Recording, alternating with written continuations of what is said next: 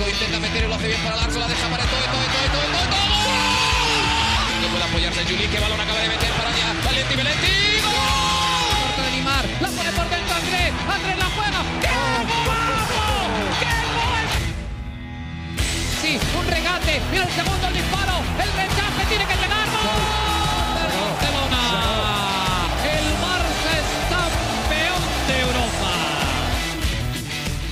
Hola amigos de ADN Barça, bienvenidos al episodio número 6 de nuestro podcast junto a Mariana Guzmán, que sigue en cuarentena y nosotros seguimos produciendo contenido para ustedes. Por ahora yo todavía no en cuarentena, sé que en España acaban de añadir un par de semanas más, así que vamos a estar con ustedes en cuarentena al menos un par de semanitas más. Mariana, ¿cómo estás? ¿Cómo te trata la cuarentena allá en Barcelona? Hola Alejandro, un saludo. Bueno, decirte que el podcast es uno de los mejores momentos de, la semana, del día. Muy, muy fuerte esta situación. Eh, pero mm, como bien lo decías, tendremos 15 días más. Será ya después de Semana Santa que se plantee el final de esta cuarentena. Sin embargo, es lo que hay que hacer luchar por este bien común y que porque esto que estamos viviendo, que es muy, muy duro y muy difícil, podamos dejarlo en el pasado, ganarle la batalla y salir adelante como ciudadanos responsables.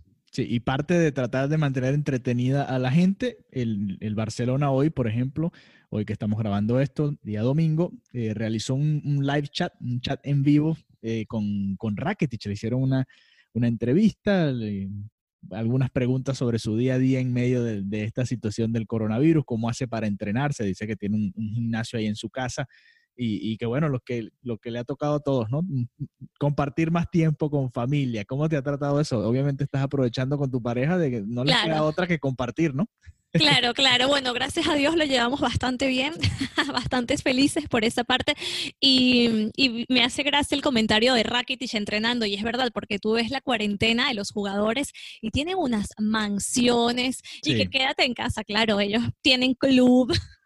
tienen cine, tienen un gimnasio y uno los ve, claro, es que si tú te quejas de que te estás quedando en tu casa, que nos queda para los demás.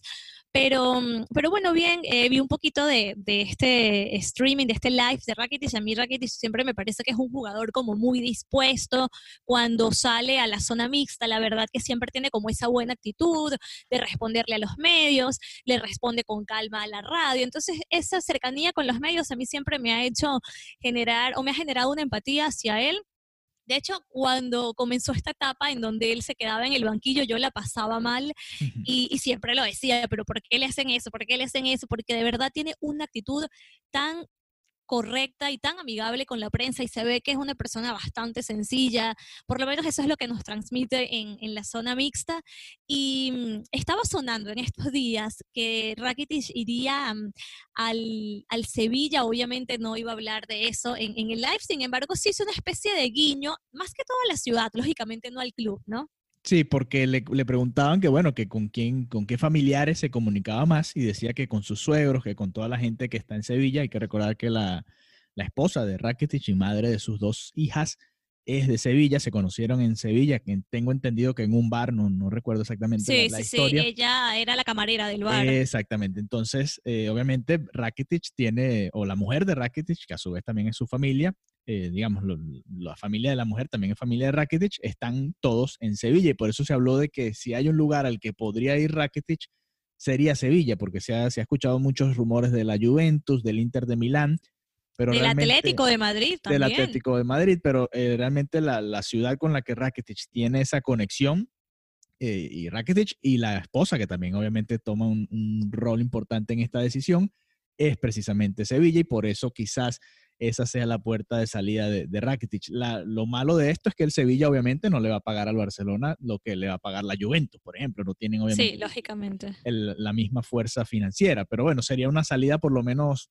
eh, amigable para ambos lados para que no se termine de, de romper esa relación eh, que ya se ha venido deteriorando por esto que tú comentabas a comienzo de temporada. Valverde a veces ni convocaba a Rakitic sí. y, y, todos nos preguntábamos y, y, nos dábamos cuenta, nos dimos cuenta los que seguimos al Barcelona que simplemente era para tratar de venderlo y que no se lesionara prácticamente porque eh, cuando jugó lo hizo bien y, y se notaba que, que, podía aportar a este Barcelona que tampoco es que le sobra mucho talento y muchas ganas en el medio campo. Pero bueno, Eh, esa, no, no, sé si recuerdas, no sé si recuerdas que hablamos en el clásico que se hizo aquí, el, el último clásico en Barcelona, que en la primera lista de, la, del once inicial no aparecía Rakitic. Y luego a los minutos, y no, no, hubo un error. Bueno, y se quedó así como, ¿qué pasó en realidad? ¿Cómo que estaba, no estaba?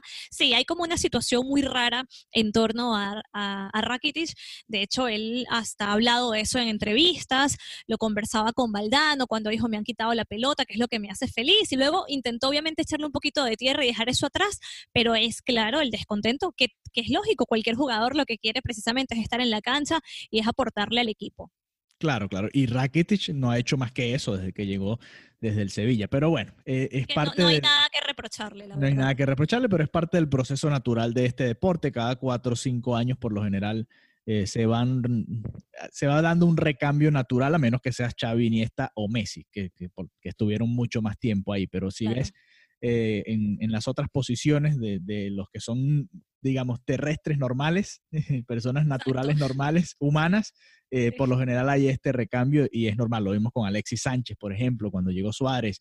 Eh, el mismo Villa tampoco pasó más de 3, 4 años acá en Barcelona. O sea, eso es un, proceso natural de, recambio que, se va dando en los equipos. Ahora, eh, hablando de esta crisis económica que se da, esta crisis social y económica y, de todo tipo, porque hasta mental se puede volver si no sabes Total, totalmente te leía que eh, reportabas algo sobre una comunicación entre el club y los jugadores, ¿no? Tratando de, en caso de que se pueda, que no se pueda volver a reanudar la temporada, no se pueda terminar la misma, eh, puedan llegar a un acuerdo económico, porque obviamente el Barcelona al dejar de jugar deja de recibir los, los ingresos por la televisión, por la venta de, productos, por, por todo esto que está alrededor de los eventos deportivos del Barcelona. Cuéntanos un poco más sobre eso. Sí, es correcto. La directiva del Barcelona se puso en contacto con los jugadores de la primera plantilla para pedirles un esfuerzo económico por lo que queda de temporada. Obviamente, esto, esta crisis, como bien lo comentas, está tocando al club, no podría ser de otra manera y no van a poder cubrir el presupuesto que tenían para, para esta temporada, que era de 1.047 millones de euros. Y una de las ideas o de las medidas que se hablaron en esta junta directiva que se llevó a cabo el miércoles eh, fue precisamente conversar con los jugadores para que ellos aceptaran una rebaja de su sueldo esta temporada. En un primer momento que esto se planteó, parece que hubo una respuesta bastante positiva. Sin embargo, todavía no se puede llegar a ningún acuerdo. ¿Por qué? Porque no sabemos cuándo van a acabar las competiciones. Como bien eh, lo conversábamos, tenemos ahora una fecha para la liga y para la Champions, pero tenemos antes que todo esto un panorama muy, muy incierto. Si bien la liga tiene la intención de que se acabe la competición y todos queremos que esto se, se lleve a cabo, no sabemos con qué panorama nos estamos encontrando en este momento. Entonces, eh, aunque ya no tengamos el, tema de la Eurocopa, que era lo que eh, hacía que todo se tuviera como que apurar, bueno, tampoco tenemos un panorama muy claro, por eso el club habló. Y en principio los jugadores demostraron eh, bastante interés y parece que sí hay esa disposición a ellos no cobrar tanto porque hay que entender la crisis que estamos viviendo. Es una crisis de una, de una magnitud increíble, algo, bueno, que yo creo que ninguno de nosotros lo hubiera pensado que viviríamos en este momento, en el siglo XXI, y están dispuestos eh, a, darle el apoyo al club, también entendiendo que ya una vez que todo esto se normalice, cuando sea que, esto suceda, ellos podrán nuevamente cobrar su sueldo y tendrán eh, los ingresos por publicidad y todas las cosas que, que, hacen que su economía no se vea tan trastocada. Pero mm, me parece, me parece interesante que el club haya visto esta opción, porque sin duda los sueldos de los jugadores es una de las cosas que más puede desestabilizar, ¿no? Por las sumas de las que estamos hablando. Sí, aunque bueno, yo creo que ni el club ni los jugadores, esa debe ser su, su en estos momentos. Eh, ni el club. Los jugadores deben tener esa preocupación porque realmente ellos ganan muchísimo más dinero que el, que el ciudadano común allá en España. Pero bueno, eh, por cierto, ahora que conversaba sobre la liga, decía Rakitic y le comentaban ahí que está a un partido de los 300 en, el Barcelona y que esa era una, la nueva meta que tenía Rakitic, que se lo comentaron justo después del, último partido que jugaron ante la Real Sociedad y bueno, eh, ahora está a la espera de que se reanuden las competiciones para llegar a 300 partidos con el Fútbol Club Barcelona para Rakitic. Y, y hablando de Rakitic, y, de ya pensar en la próxima temporada, siguen saliendo noticias y ya vimos un, pequeño bosquejo de lo que va a ser supuestamente el nuevo, la nueva camiseta, el nuevo, la nueva equipación de local, por lo menos, del Fútbol Club Barcelona, y decidieron utilizar a Antoine Griezmann y a Lionel Messi para tomar esa foto para la temporada que viene. Eh, un guiño a Griezmann que, no se va para ningún lado, así venga Neymar, Lautaro, Werner o el que sea que traigan para la... Sí, indudablemente, más que un guiño también es una manera de, mandar un mensaje tanto a él como a la fanaticada de contamos con Griezmann, es un jugador importante para nosotros. Recordemos que Griezmann ni siquiera tiene un año eh, en el Barcelona que se se sacó una cantidad, se pagó una cantidad bastante alta de dinero para tenerle. Además, es campeón del mundo, viene de hacer un gol importante. Entonces, yo creo que sí, es una manera de decir, aquí está Grisman, contamos con él y cambió por completo todo lo que se decía de que Griezmann ya no estaba cómodo en la ciudad condal. Parece que sí, que lo que tiene es esa meta de levantar la Champions con el Barcelona, con Messi como compañero, y es un mensaje. De hecho, hasta se dice que si llegan a traer a Neymar, no va a representar para él ningún tipo de problema, que hasta se llevan bien, que se conocen y que tienen amigos en común. Bueno, habría que ver entonces cómo jugaría el Barcelona, ¿no? Porque teniendo a Suárez, teniendo a Messi, teniendo a Neymar y teniendo al propio Griezmann, y si traen además también a, a, otro delantero como Lautaro o cualquier otro que se les ocurra, se recupera de Embelé, imagínate, van a tener hasta seis o siete opciones si incluimos también a Ansu Fati. Pero bueno, eso ya eso es un problema agradable que tendría Setién en todo caso eh, si se dan todas estas firmas. La nueva camiseta del Barcelona va a tener un poco más de tonos amarillos, sobre todo en las mangas, recordando un poco a la, camiseta de 2010-2011, eh, rayas amarillas entre las franjas azules y rojas, con el símbolo Nike en amarillo en lugar de, de blanco, que era lo común, ¿no? Igual con la misma marca eh, mismo patrocinante en el pecho, el mismo patrocinante en el brazo que ha venido teniendo. Así que bueno, si esta es la camiseta, eh, quizás un poco un guiño a esa temporada que fue una de las más importantes para el Barça. Pero bueno, esta, así terminamos la primera parte de esta edición de ADN Barça. En la segunda parte de, de, este episodio vamos a hablar de lo que ustedes nos pidieron, de qué es el ADN Barça, qué significa tener el ADN Barça, por qué el Barcelona es más que un club. Así que bueno, quédense con nosotros y ya regresamos con esa parte tan interesante de nuestro episodio. Para celebrar los precios sorprendentemente bajos de State Farm, le dimos una letra sorprendente a esta canción. Sorprendente, State Farm es, con esos precios tan bajos, ahorro mes a mes. Sorprendente, State Farm es, yo quiero esos precios bajos buen vecino, State Farm está ahí.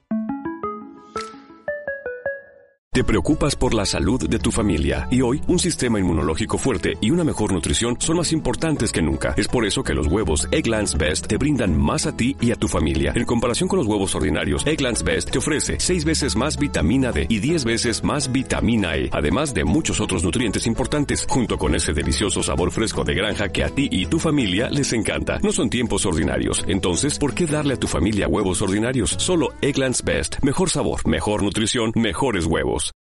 Amigos de ADN Barça, regresamos con la segunda parte de este episodio número 6. Ahora sí, hablar del tema que ustedes nos pidieron a través de las redes sociales, recordándoles que pueden seguirnos tanto en Instagram como en Twitter en arroba ADN Barcelona 2, arroba ADN Barcelona 2, además a Mariana Guzmán en arroba Marianita Guzmán y a mí en Alejandro, bueno, arroba Alejandro VG32 para los que nos quieran comentar, enviarnos sus mensajes. Hemos visto eh, de dónde nos están escuchando. Mucha gente en Panamá, Colombia, en, obviamente en España también, pero bastante gente también en Chile y, muchos saludos a todos los que nos están escuchando también por esas regiones. Mariana, a lo que vinimos, ¿qué es el ADN Barça? ¿Cómo se explica, cómo se le explica a alguien que le gusta el fútbol, pero le dices, no, pero es que en Barcelona es diferente, nosotros tenemos el ADN Barça. ¿Qué es eso? ¿Qué es el ADN Barça?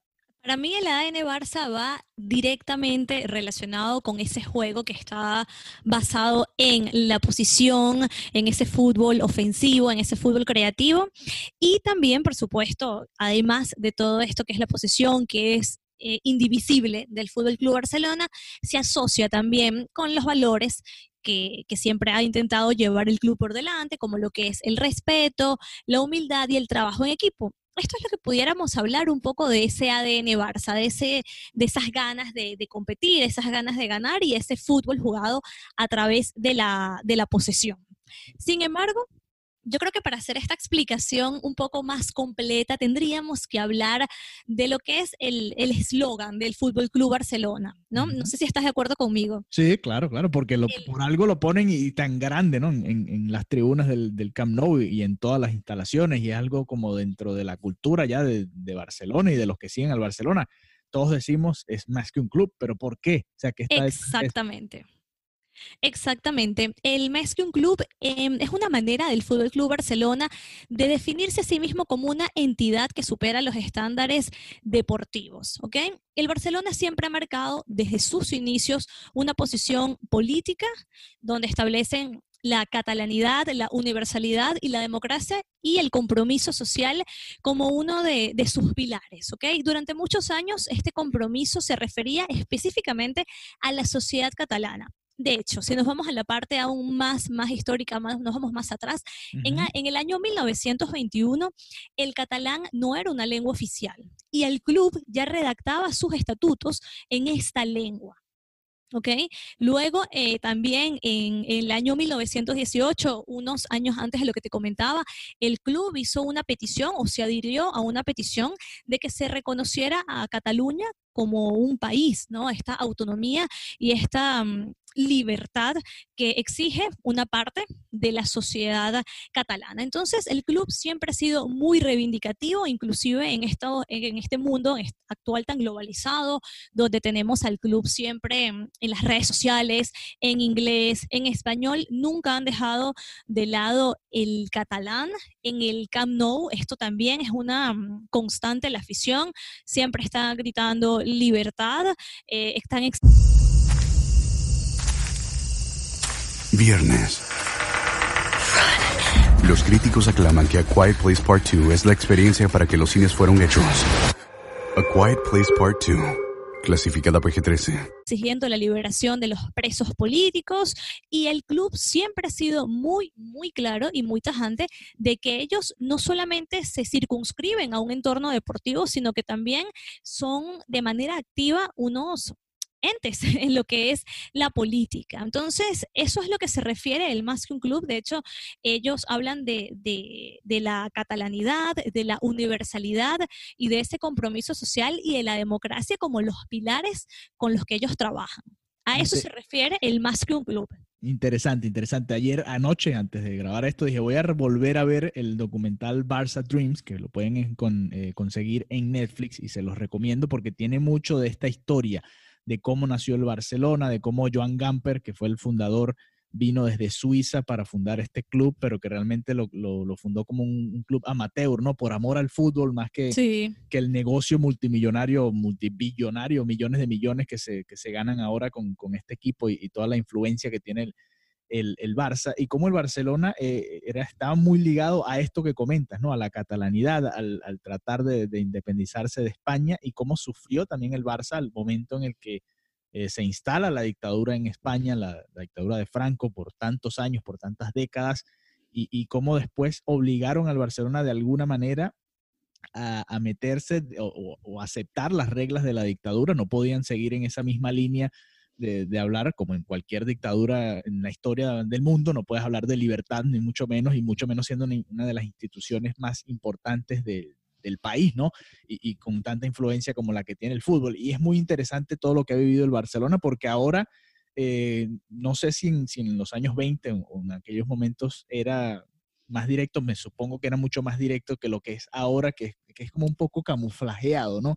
El Barcelona no, no, no pide directamente que, que haya eh, una república catalana, pero tampoco dice que no apoya este tipo de, movimientos, ¿no? ¿Cómo, es esa sensación allá mismo en Barcelona? Porque desde afuera, de como yo lo veo, el Barcelona no dice que, es parte del movimiento, no, no, no, acepta, por ejemplo, que se hagan meetings ahí en el Camp Nou para, eh, o una marcha, una protesta dentro del Camp Nou, eh, pero tampoco como que se niega completamente a dar su espacio para esto. ¿Cómo, cómo se ve exactamente allá en Barcelona?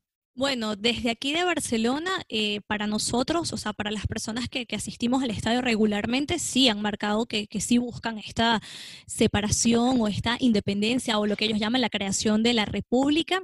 De hecho, el Barcelona permite que entren las esteladas en Ok. castellano estrellada, es la bandera que pide la independencia de Cataluña, es básicamente la bandera de Cataluña que tiene una estrella. Esto no está permitido y el Barcelona permite que esto suceda. También los cantos de libertad o de liberen a los presos políticos es muy, es muy, muy eh, habitual. Todos los partidos que he ido al Camp Nou en algún momento se escuchan estos cantos y el Barcelona siempre ha hecho una causa con el independentismo y siempre lo han apoyado. De hecho, en los últimos años eh, han manifestado esto en sus, en sus redes sociales y en la página web. Así que sí, aquí en Barcelona, que claramente se vive de una forma muy diferente a lo que puede proyectar el Barça eh, en Miami, ¿no? Que, que, por Claro. ejemplo, que es el país en el que tú, en la ciudad en la que tú estás, en Estados. Unidos, sí, es una situa- es una, si- o sea, es una forma de verlo muy diferente, pero aquí sí, el Barcelona es totalmente independentista, quieren esta mm, libertad como ellos la entienden y sí han hecho lo, lo posible, ¿no? Desde la tribuna precisamente que les da el Fútbol Club Barcelona de, de llegar y de llevar ese mensaje a, a diferentes países y a diferentes lugares del mundo. De hecho, hubo momentos donde inclusive se entregaban esteladas a personas que iban al Camp Nou y era muy raro porque habían turistas chinos, italianos, personas no que sabían ni siquiera idea. Totalmente, personas que no tenían ni siquiera idea de, de eso. Y bueno, pensaban casi que, bueno, algo del club y no, es algo político. De hecho, también han sido sancionados en, en varias oportunidades. Eso te por iba a eso. comentar. En la Copa del Rey, que es el torneo que más ha ganado el Barcelona, es el rey de copas. el- en, en España ha ganado mucho más que el, que el Real Madrid y unas pocas más que el, que el Athletic de Bilbao, que va a estar en la final de, de esta temporada si se llega a dar. Ojalá que se den Derby Vasco. Eh, Sí. Siempre pitan, y, y recuerdo claramente precisamente ante el Athletic de Bilbao, que ambas, obviamente por, por ser vascos y catalanes, ambas aficiones pitaron el himno de España y, y con la presencia del rey y, y todo lo que eso significó para el Barcelona. Sí. También la, la Liga de Campeones, la Champions League, ha multado al Barcelona por, por, por permitir estas protestas eh, Claro. dentro de su estadio en los partidos de campeonato europeo. O sea que es un, un costo que el Barcelona está dispuesto a pagar para Totalmente. apoyar esta causa.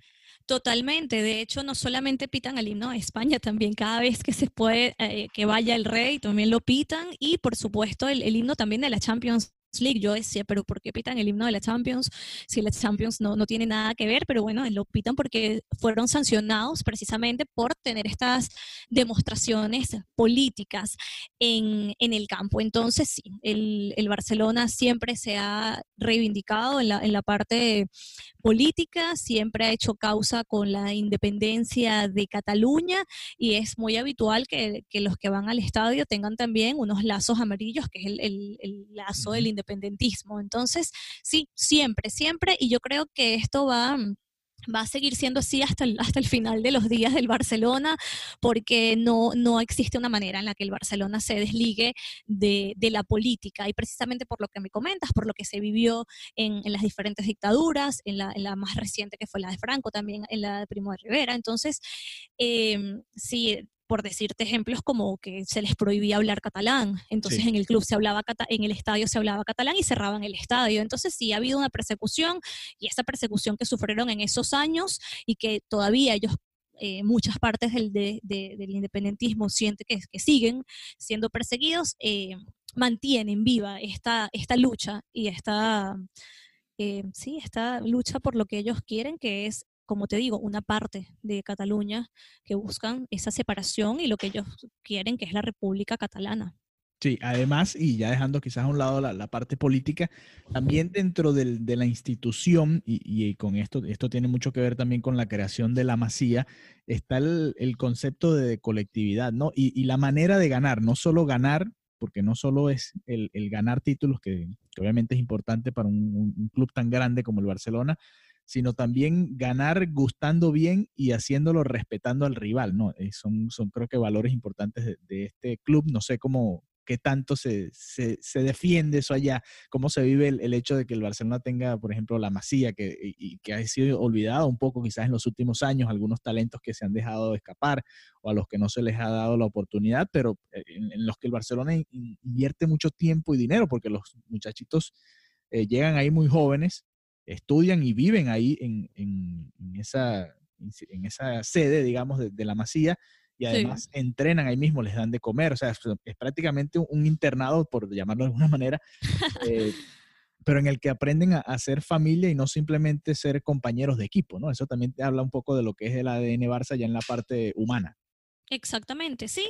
Y, y, viene, como, como bien lo has dicho, desde la masía y la idea es que ese ideal se mantenga hasta que lleguen al primer equipo y bueno, por supuesto que la idea de, de tener a estos chicos es que puedan disfrutarlos en el primer equipo. Lamentablemente, cómo se mueve el fútbol actual o cómo se ha estado moviendo eh, en estas últimas administraciones, no ha sido posible, pero es, la intención del club, crear ellos a estos jugadores. Además, también viene, viene siendo lo más rentable crear un jugador, o sea, bueno, no crearlo, pero ayudarlo a que se desarrolle con tu filosofía de manera tal que cuando llegue al primer equipo ya sea un jugador con, con tu ADN, ¿no? Sí, además, la era de más títulos para el Barcelona, que, fue, eh, que ha sido esta, ¿no? Después de los años 2000, eh, vino precisamente de la mano de, esa, de ese concepto, ¿no? El, crear a los jugadores, los Xavi, los Iniesta, Busquets, Piqué, eh, Víctor Valdés, el propio Messi, que se lo trajeron de Argentina para involucrarlo en esta situación, son un ejemplo de que se puede ganar títulos, se puede ser competitivo sin necesidad de, de pagar tantos millones, que igual los, los han invertido, ¿no? Porque Ronaldinho vino eh, vía compra, Neymar vino vía compra, por, por mencionar algunos, Luis Suárez, eh, Villa, eh, Alexis Sánchez, varias estrellas que el Barcelona ha seguido comprando, tampoco es que solo se basa en la masía, pero es parte importante de, de, este concepto. ¿Qué jugador, Mariana, ya para finalizar, qué jugador te, te viene a la mente cada vez que uno dice, bueno, ADN Barça? ¿Cuál es ese jugador que te viene a ti a la mente? Messi. Pero ¿por qué, me, ¿por qué, pienso primero en Messi, además de todas las cosas evidentes de que Messi es la gran referencia? Casualmente, Ajá. ahora me estoy leyendo una biografía de Messi. Creo que es la única, auto, una, la única biografía que él ha aprobado, por así decirlo, eh, que ha autorizado. Él escribió Guillem Balaguer y habla eh, también de esa llegada de un Messi niño a Barcelona, el Messi que sabemos que tenía esos problemas de crecimiento, que necesitaba un club que le diera la mano, todo lo que tuvo que pasar para llegar ahí. Y eso para mí me parece un, un ejemplo muy claro de lo que se puede llegar a hacer en la vida cuando se tiene esa disposición, cuando se tiene esas ganas, por supuesto, el talento, como bien lo has dicho, Messi es otra cosa, no, no está en el, en el mundo de los humanos, sí. pero, pero mm, llegó como un niño de 12 años a, a cumplir su sueño, a luchárselo y yo creo que, que para él habrá sido muy intimidante llegar a Europa, también eh, entrar a un, a un, mundo tan diferente, con un idioma diferente, porque la verdad que, que, en la masía se tenía que hablar siempre, no se tenía, pero se hablaba, se habla uh -huh. catalán, entonces obviamente llegas, eres argentina, no probablemente Messi ni siquiera sabía que, que, se hablaba catalán, involucrarse, además era muy pequeño, tenía a, ya un piqué que le llevaba tres cabezas sí. y, y, bueno, lo que logró no solamente ganarse los equipos, demostrar, eh, bueno, ganarse el resto del equipo, quise decir, demostrar lo que valía y sacar adelante su, su sueño. Entonces, para mí, eh, lo, lo, direcciono mucho con, con, él, ¿no? Por esos inconvenientes que tuvo que, que llevar, que, que, superar para llevar a cabo su sueño. Interesante. Yo me quedo también de, de ese grupo con, con Xavi y Iniesta. Creo que son dos jugadores que, que quizás en otros equipos de Europa les hubiese sido más complicado, por ejemplo, el Bayern, el Real Madrid, la Juventus, porque son jugadores bajitos, de, de mucho talento, pero que no son eh, demasiado veloces, porque bueno, lo de Messi es, es, es, aparte, ¿no? Tiene un talento impresionante y siempre lo sí. tuvo desde niños, pero estos dos eh, quizás e, en cualquier otro equipo de fútbol hubiese sido más difícil. No, pero es que son muy bajitos, no, pero es que ni siquiera eh, no son de, pegarle al arco desde lejos, no son de, ser rápidos, de ganar en velocidad, sino son de, pensar, de analizar el juego, de, ver un poco más allá y pensar en el colectivo antes que simplemente tratar de brillar ellos como, estrellas que, los, que lo fueron igual a su manera y, y, creo que ellos son un perfecto ejemplo, aunque también me quedo con alguien como, como Carles Puyol, por ejemplo, que demostraba que, que se puede ser una estrella, se puede ser un líder también con garra y demostrando el, el respeto a los rivales. No sé si te acuerdas aquella imagen de cómo regañaba a Dani Alves y, y- y, y a los Sí. brasileños que se burlaban del otro equipo en una goleada. E- Ese tipo de liderazgo creo que Puyol también eh, dentro de esta generación, obviamente, porque han habido muchos grandes jugadores, son, son parte de, esa- de ese ADN, ¿no? De querer a la camiseta, de, de amar ese escudo, esos colores, como si fuese tu familia, porque lo fue realmente para muchos de estos jugadores que crecieron en el sistema de- del Barcelona. Esa es su familia, con la que pasaban mucho más tiempo que, que con el resto, que con sus padres, que con sus hermanos, con sus primos, sino con los que jugaban fútbol y se acostumbraron a ver prácticamente todos los días de su vida, ¿no? Mm, Totalmente, totalmente.